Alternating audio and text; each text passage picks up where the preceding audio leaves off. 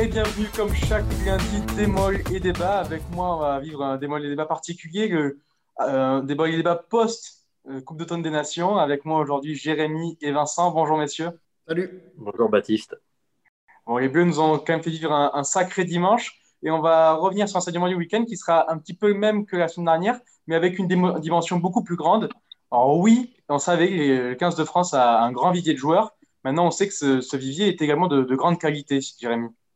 Bah ouais, effectivement, c'était euh, un enseignement des derniers mois, j'allais dire depuis le, début de l'ère Galtier, c'est qu'on avait, euh, avait un nouvel élan et qu'on s'appuyait sur une génération exceptionnelle. Force est de constater que cette génération, elle est, euh, elle est plus large que, que prévu, en tout cas que ce à quoi on pouvait s'attendre.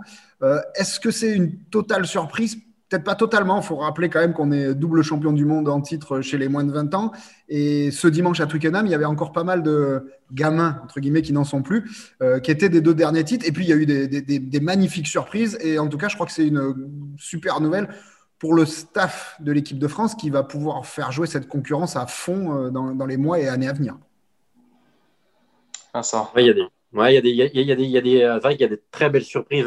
Il y a, il y y a des fausses surprises, hein, notamment c'est vrai que sur la génération des, des moins de 20 ans, hein, voir aujourd'hui euh, typiquement Cameron Hawkey ou, euh, ou Collingar à ce niveau. Euh, on pouvait déjà le, on pouvait le prédire depuis quelques temps. Et après, il y a des, y a des magnifiques surprises. Hein. Il y aura Moefana qu'on avait presque pas vu hein, en équipe de France jeune qui, qui a 300, mat- 300 minutes de top 14 dans les jambes et qui là, euh, voilà, qui, qui était le, le seigneur du terrain euh, au centre hier. C'était, euh, c'était remarquable. Euh, Gabin Villière, euh, Ouais. j'ai noté cette stat dans le, dans le middle du jour, mais euh, c'est un dévié qui a encore jamais marqué en top 14 pour prouver à quel, à quel point il est, il est novice au, au plus haut niveau. Et hier, on l'a vu encore, on l'a vu encore partout dans les rucks, sous le ballon haut, en défense. Ça c'est, voilà, c'était vraiment une, une coupe d'automne des nations pleine de surprises. On en, on, on en attendait pas grand chose à la base, hein, avec cette convention, avec toutes ces, tous ces forfaits, tout ça. C'était un, c'était un contexte vraiment très particulier. Et à l'arrivée, euh, elle est porteuse d'espoir, mais euh, au-delà de toutes les attentes. Ouais, mais en, C'est vrai en- que. pour sur ce que dit Vincent, c'est qu'il y a des postes où on savait qu'on avait des talents, mais on se croyait faible en réservoir. Euh, le poste d'ailier, c'est vrai. Euh, Il y a eu beaucoup de changements euh, dans les derniers mois en équipe de France. Gabin Villière, par exemple, vient prouver aujourd'hui que bah, qu'il va falloir compter sur lui. Le poste d'arrière, on s'est dit, bon, ni Boutier ni Ramos ne sont complètement installés. Bah, Brice Dulin, mais quel retour en équipe de France. On va falloir compter avec trois hommes. Euh, deuxième et troisième ligne, on s'est dit, euh, c'est fixé, quoi. Euh, les deux Sudaf, entre guillemets, Willem Leroux en deuxième ligne. Ah ben là, Gérassi et Pesanti nous ont sorti deux matchs de dingue. La troisième ligne, alors que ce soit Woki, Tolofoa ou Jelonche, euh, tous les trois nous sortent un match extraordinaire à, à, à Twickenham. Euh, franchement, il va y avoir beaucoup, beaucoup de concurrence dans les mois à venir. hein. Oui. Donc, Fabien Galtier va, va devoir un peu triturer les ménages parce que va y avoir vraiment des choix à faire. On pensait avoir vraiment un 15. On parlait beaucoup peut-être du banc éventuellement à, à peaufiner, mais on pensait vraiment avoir un 15 installé pour le dire euh, concrètement. Et là, en fait, euh, c'est vrai que maintenant il y a des choix à faire. Alors, euh, donc des choix, peut-être des bons, peut-être des mauvais. Le petit jeu de la compo va commencer à devenir vraiment un, un- un sacré casse-tête. Malgré tout, on sait que Fabien Galtier est quand même extrêmement attaché à, son système de hiérarchie. C'est-à-dire qu'un numéro 1 reste un numéro 1, un numéro 2 reste un numéro 2, c'est-à-dire pour, pour de longs mois. Est-ce que vous pensez quand même que sur ces deux matchs, il y a un ou deux joueurs, peut-être des jeunes, pour, les citer directement, qui, qui, eux, ont été meilleurs que, que les numéros 1 ou les numéros 2 on pense, Moi, je, par exemple, je pense à Brice mais est-ce qu'il y en a d'autres selon vous? Bah, dé- Ouais. déjà, quelque part, il y a, il y a plusieurs euh, questions dans ta question. Euh, Est-ce que euh, Fabien Galtier va déroger à sa règle? Moi, je pense pas. C'est-à-dire que Fabien Galtier, je, je pense vraiment que le tournoi, on va le démarrer avec euh, son équipe type. Oui. Par contre, ce qui est vrai et ce qui va changer, c'est que désormais, euh, bah, si un joueur, passe, euh, un joueur passe au travers ou si quelque chose ne donne pas satisfaction, eh ben, on sait que ça pousse à la porte derrière et qu'il y aura des, des mecs qui ont déjà prouvé. Après, tu prends l'exemple de Brice Dulin, c'est peut-être le poste aujourd'hui le plus ouvert euh, avec le 15 de France parce que Anthony Boutier était installé, euh, il, il s'est blessé, euh, Thomas Ramos fait un bon match en Écosse, la Brice Dulin fait deux excellents matchs. Aujourd'hui, entre les trois, à mon avis, c'est c'est kiff-kiff. quoi. Oui, oui, s'il y a vraiment peut-être le triangle derrière, je suis d'accord avec Jérémy. hein, je pense qu'il va y avoir un petit, un petit remue-ménage, mais on devrait repartir quand même sur la, même ossature. Il y a peut-être deux postes, effectivement, où ça peut être amené à changer. Euh, donc, il y a effectivement le poste d'arrière. Et après, il y a, toujours à. Hein, euh, même si je pense que, que devrait, devrait conserver sa place. Teddy Thomas, pas Teddy Thomas, Gaël Ficou, pas Gaël Ficou. On sait que, on sait que Fabien Galtier aime bien, aime bien décaler Gaël Ficou à l'aile, ou, ou Gavin Villière qui a prouvé avec une activité de tous les instants qui pouvait aussi un peu jouer les, les, troubles faits. Damien Penaud qui, qui reviendra. Damien Penaud qui va revenir effectivement avoir aussi. voilà. C'est vrai que sur le fond de terrain, on a peut-être encore un petit peu de, un petit peu de nouveauté à, avoir. D'accord, très bien. Euh, est-ce qu'on peut aussi, rapidement, pour finir sur cette partie, parler de, de, profils différents? Je pense à la deuxième ligne, vous en avez parlé aussi. On a une, première, une, deuxième ligne qui a, qui a, un profil assez puissant avec Willem Leroux. Est-ce qu'avec Guerassi, ce week-end, on n'a pas eu d'autres styles de joueurs euh, peut-être plus forts dans le contre en touche, euh, qui nous permet de. On a dit aussi, on avait du mal à jouer contre les équipes plus faibles que nous. On a joué contre l'Écosse, contre l'Italie lors du tournoi. Est-ce que avoir plein de profils, ça nous permet de, pouvoir affronter toutes les équipes et peut-être d'observer une rotation pendant le tournoi? Ouais, c'est très vrai parce que en plus derrière euh, Willem Selleroux, jusqu'à présent, le, remplaçant attitré, c'était Romain Tauffienois, également dans un style très puissant, droitier de la, de la deuxième ligne. Euh, Kylian Gérassi, c'est tout sauf une surprise. Enfin, franchement, déjà avec les moins de 20, il était ultra dominant et dans un profil complètement différent de coureur. Euh, Gérassi, c'est un quatrième, troisième ligne sur le terrain. Donc euh, très fort euh, dans l'alignement en touche, mais également dans l'activité, capable d'être toujours au soutien, d'enchaîner les courses. Donc effectivement, ça va offrir à Fabien Galtier, mais aussi à Karim Ghezal, qui le, qui le connaît bien de Lyon, et à William Servat, des, bah, des solutions suivant peut-être l'adversaire ou la stratégie mise en place. Peut-être qu'au-delà du, peut qu'au-delà du 15 de départ, c'est que le, la, la, réflexion va beaucoup, beaucoup porter, je pense, sur les, les, les profils des, de ce qu'ils appellent les, les finisseurs, ce qu'on appelle maintenant les finisseurs. Euh, parce que là, il y a vraiment, euh, il y a vraiment, on va dire, un choix entre une, une trentaine de, de, de, postulants. Quoi. Donc c'est vrai que typiquement en deuxième ligne, euh, Kylian Gérassi peut, peut tout à fait euh, venir voilà, troubler un peu la, la hiérarchie, c'est, évident. Et je crois que cette logique, elle s'impose aussi en troisième ligne. Hein. Vraiment, on avait une troisième ligne qui, fonctionnait très bien entre Cross, Olivon et Aldrit. Et même Crétin sur le banc. Il a joué, Dylan Crétin, dans, un style à peu près euh, similaire de celui de François Cross, a donné satisfaction. Et puis alors là, euh, vous avez Cameron Woki qui a été excellent en touche, euh, Anthony Gelonge qui a été un défenseur fantastique à Twickenham, c'est l'Evasio Touloufois qui nous a amené cette puissance peut-être qui nous manquait un petit peu contre l'Italie dans le côté porteur de balle. On sait qu'on a Sekou Makalou euh, pareil, qui est bon, capable d'enchaîner les courses. Enfin, je veux dire, ils ont énormément de problèmes en troisième ligne. Et là aussi, ça, va être ultra intéressant et enrichissant pour ce 15 de France. D'accord, très bien. Euh, on reste sur le 15 de France, mais on passe à la deuxième thématique sur euh, la question qui fâche. On va forcément revenir sur ce, match France-Angleterre, cette finale, et on va se demander est-ce que l'arbitrage a décidé du sort de cette rencontre, messieurs? Est-ce que c'est là que la rencontre a, a basculé selon vous, Vincent?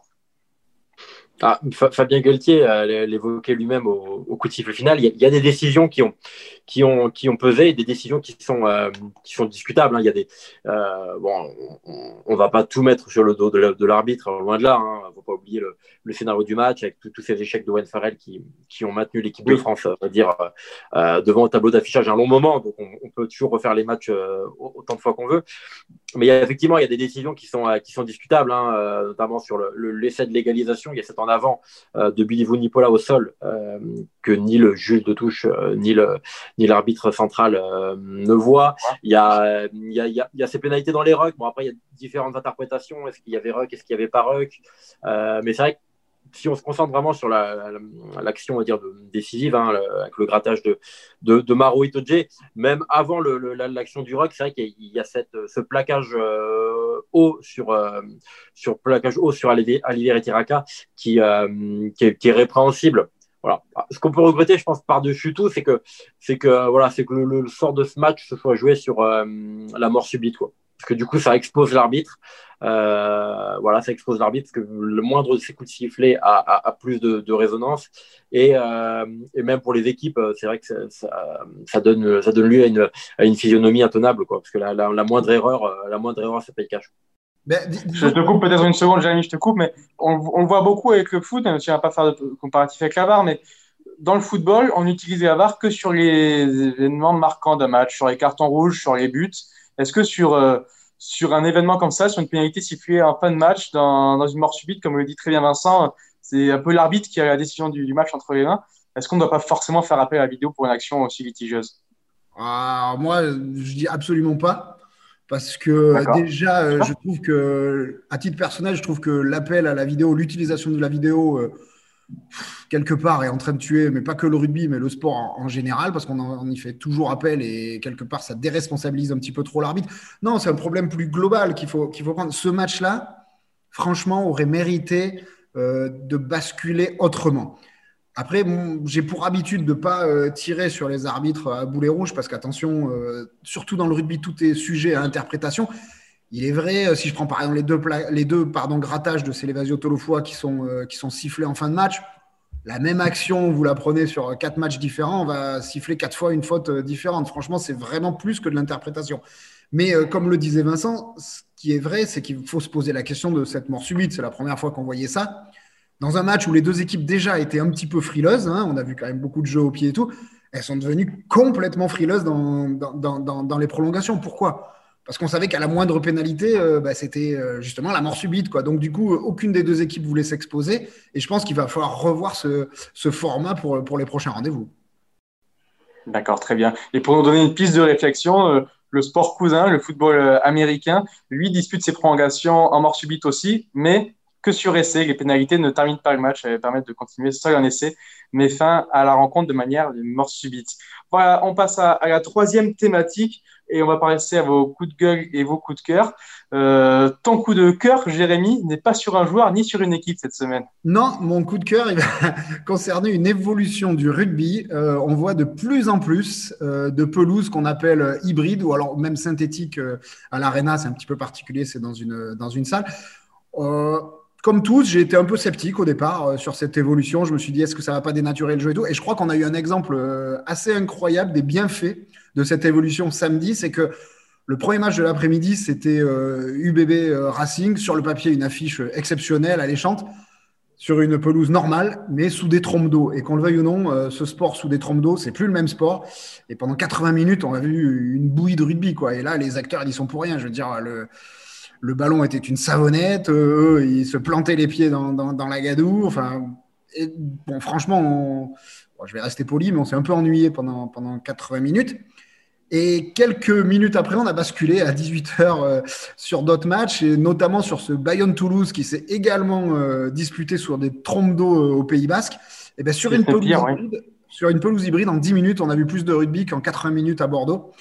Et parce que au moins, même si le ballon était glissant, il reste des appuis, il reste, il reste de quoi quand même produire du rugby. Et franchement, on se dit, bah, cette évolution, elle n'est pas si négative. D'accord, très bien. C'est ça pour ce premier week-end véritablement d'hiver. On a, grâce aux pelouses hybrides, au moins pu voir du rugby sur du, beau rugby sur quelques terrains. C'était vrai à Pocastre aussi hier, d'ailleurs. C'est vrai également. Euh, à toi, Vincent, pour ton coup de gueule, par contre. Euh, bah moi, mon coup de gueule, il va nous renvoyer à, à Twickenham hein, et, on va dire euh, au niveau international. Euh, bah, c'était un peu par rapport à Eddie Jones, c'est un peu par rapport à, aussi à la, à la tournure un petit peu du, du rugby pratiqué voilà, par, par, les, par les sélections. J'ai lu dans la semaine Eddie Jones qui, qui disait qu'il fallait s'inspirer du, du 13, que dans le 13, il y avait beaucoup plus de temps de jeu effectif, qu'il y avait moins d'arrêts, que, voilà, qu'il y avait un rythme plus emballant. Donc j'ai entendu les, les paroles d'Eddie Jones et j'ai vu jouer son équipe ce week-end. Bon, et force est de constater que, euh, voilà, que les, les, paroles n'ont pas été suivies dans, dans les actes, hein, parce que bon, le, le, le 15 de la Rose, malgré, on va dire, malgré un effectif euh, euh, presque au complet, a, bah, récité un rugby un peu plus frustrant. Alors, je veux bien qu'on parle d'orientation stratégique, voilà, de, de, jeu de pression, tout ce qu'on veut. Mais voilà, je trouve voilà, vraiment que je, pense que le, le 15 de la Rose, quand même, mériterait, euh, mériterait de pratiquer quand même un, tout, autre, un tout autre jeu, un, un, tant soit peu plus ambitieux. Euh, surtout que, bon, au passage, euh, monter 50, 50 kills dans l'après-midi quand on a Briseville en face, c'est pas c'est peut-être pas forcément le meilleur plan. Hein. On, a pu le voir hier. Donc voilà, donc voilà. de manière générale, c'est vrai que cette Coupe d'automne des Nations, en, termes de, de, rugby, alors été quand même assez frustrante avec des, des, des, des parties à 60, 70 coups de pied on, a quand même envie de voir un petit peu plus de, un petit peu plus de jeu, un peu moins de ping-pong. On va dire que c'est quand même Mais euh, raison, pour, euh, pour, euh, relancer le sujet, quand même, aller enfin, dans le même sens que Vincent, il va falloir peut-être se poser des questions à moyen ou long terme sur, sur l'orientation que prend le rugby de très haut niveau. Voilà, ça fait 2-3 ans qu'on nous dit le jeu au pied est de plus en plus important. Là, il devient peut-être un petit peu trop important. Voilà, on, est on, voit des équipes en fait qui ne veulent plus le ballon, quoi, qui se débarrassent du ballon au pied, qui vont occuper tout le temps. Et alors oui, quand on a des, euh, des, joueurs exceptionnels sur quelques ballons de récupération, euh, bah, ça peut faire des belles actions. Mais dans l'ensemble, quand même, on voit des, des jeux de ping-pong. Euh, je suis pas sûr que ce soit très emballant pour le, pour le rugby de demain. D'accord. Que même hier, c'était pas du grand ping-pong. non, c'est sûr. Le message est, passé, le coup de gueule a, été entendu, messieurs. On termine l'émission comme toujours avec le prono qui devient les pronos ce week-end, car c'est le retour de, de, la Champions Cup et de la, la Champions Cup également, mais des Côtes d'Europe ce week-end. On va s'attarder un petit peu sur la Champions Cup. A, il y a trois matchs de, haut niveau qui devraient se disputer euh, avec des clubs français impliqués. On va commencer tout de suite avec le match du, vendredi soir que, que tu commences déjà à préparer, Jérémy. C'est ce, euh, ce Ulster Stade Toulousain en Irlande. Qu'est-ce que tu ressens pour ces, ces entre ces deux équipes qui étaient également dans la même poule l'année dernière? Bah, écoutez, c'est vrai que pour suivre euh, à titre personnel le Stade Toulousain, il y a quand même une montée en puissance et cette Coupe d'Europe dans les rangs toulousains, elle est dans les têtes depuis depuis quelques semaines. Il y a eu cette, période de doublon qui a un petit peu obligé le staff à revoir ses plans, etc. Mais je suis persuadé que le week-end dernier à, Bayonne, on était déjà en train de préparer la Coupe d'Europe et la compo d'équipe euh, euh, effectuée par Hugo Mola, elle n'est elle est, pas anonyme, anodine pardon, en ce sens. Il y a quelques mois de ça, en quart de finale de, Champions Cup, Toulouse avait largement dominé l'Ulster. Aujourd'hui, je pense vraiment que cette équipe toulousaine, elle, a pris du vécu, de l'expérience, qu'à ce niveau-là, elle est au-dessus de l'Ulster. Après, c'est un match à l'extérieur, à Belfast, dans une, euh, un format de compétition qui ne pardonnera pas. Donc, moi, je donne avantage à, Toulouse. Je vois bien une victoire de Toulouse, mais beaucoup moins large que ce qu'on avait pu voir à Ernest Vallon il y a quelques temps. Et l'Ulster va, jouer quand même une partie de sa saison aussi vendredi soir. D'accord, très bien. Vincent, tu es d'accord ce... Jouer en Irlande avec ce temps qui commence à être hivernal, les Toulousains peuvent s'en sortir? Oui, oui, euh, ils l'ont montré ce week-end. Hein. ils n'ont pas besoin d'avoir un, grand soleil et, euh, euh, et, et, 30 degrés au, au, thermomètre pour, pour, pour maîtriser comme leur rugby. oui, la, prime au talent et à l'expérience du Stade toulousain. Une petite victoire avec, avec 10 points d'écart, ça serait, je pense, ça ravirait tous les supporters toulousains. D'accord, très bien. Euh, on passe au deuxième, deuxième rencontre qui aura lieu samedi en début d'après-midi. Une rencontre euh, peut-être qui ne sera pas avantage des Français possible. Clermont se déplace à Bristol. Que pensez de cette rencontre? Le, nouvel ordre anglais, Bristol, qui reçoit des Clermontois qui, qui alternent un peu le bon et le moins bon depuis le début de saison. Vincent, qu'est-ce que tu en penses? Oui, là, c'est vraiment une affiche, euh, une affiche qui doit être inédite d'ailleurs, hein, parce que Bristol, nouveau venu sur la, la scène euh, européenne, euh, un petit peu, nouveau venu, dernier venu, quoi. affiche inédite, oui, effectivement, qui, qui promet, voilà, qui, qui promet des, étincelles, hein, parce que euh, Bristol, on les avait quittés sur cette, euh, sur cette belle finale, hein, quand même remportée euh, avec une maîtrise assez, assez remarquable face à, face à Clermont. à voir là, ils viennent tout juste de reprendre leur, face à Toulon, pardon, ils viennent tout juste de reprendre leur saison. Clermont qui tourne, qui monte en puissance et c'est dur de se projeter sur. Hein, j'ai envie de mettre quand même une petite pièce sur Clermont qui, même si l'effectif a été, renouvelé, voilà, on, Franck Azema a l'habitude de préparer ses, joutes euh, européennes. Allez, un, tout petit, tout avantage à Clermont, mais je demande à, voir quand même. Bah, bah alors, euh, effectivement, moi, moi, je vois quelque chose de très équilibré. Parce que prime à l'expérience de Clermont, on sait qu'en Coupe d'Europe et en Champions Cup, c'est ultra important. Voilà, le, vécu, euh, toutes les équipes mettent plusieurs années à monter en, en puissance. Et c'était vrai, par exemple, pour Exeter, le dernier champion d'Europe.